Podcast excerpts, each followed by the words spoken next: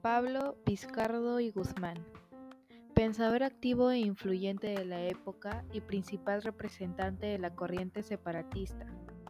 Luego de ingresar a la Compañía de Jesús, realiza sus estudios eclesiásticos en el Cusco, con la expulsión de los jesuitas en 1767.